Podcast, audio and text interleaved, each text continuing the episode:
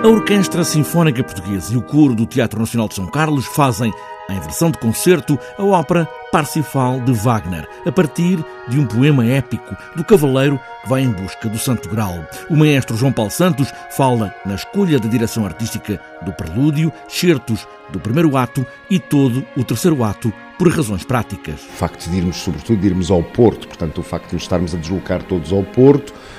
e a participação coral uh, no terceiro ato ainda tem alguma importância, mas não tanta que, pronto, que, que, fosse se calhar só em si a justificação para ir o coro. Uh, o maestro Graham Jenkins, que dirige a ópera, sugeriu que fizéssemos basicamente praticamente tudo quanto o coro, as cenas corais importantes do Parsifal.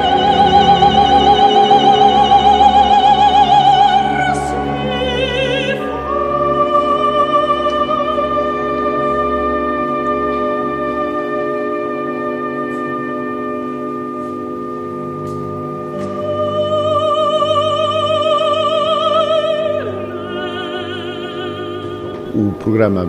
eh, inclui o prelúdio da ópera, só para a orquestra, depois os dois grandes momentos corais da chamada cena do grau, que é o final do primeiro ato, uh, princípio e final dessa cena, uh, e depois o terceiro ato completo com os solistas, as intervenções todas exatamente uh, como ele foi escrito, claro que sem cena em versão de concerto, Uh, mas uh, digamos que o Parsifal, é óbvio que sim, que a cena faz sempre falta, mas é até uma das óperas que, de certo modo, é de tal modo mística e abstrata que, com um bocadinho de acompanhamento das pessoas de saberem exatamente o que está a passar, é, é uma música que funciona bem sem ter a necessidade de se estar a ver a ação, que até, de certo modo, pouca ação acontece numa ópera mais estática do que outra coisa. Parsifal remete para uma celebração eucarística com toda a dimensão mística da fé, até Wagner não lhe quis chamar ópera.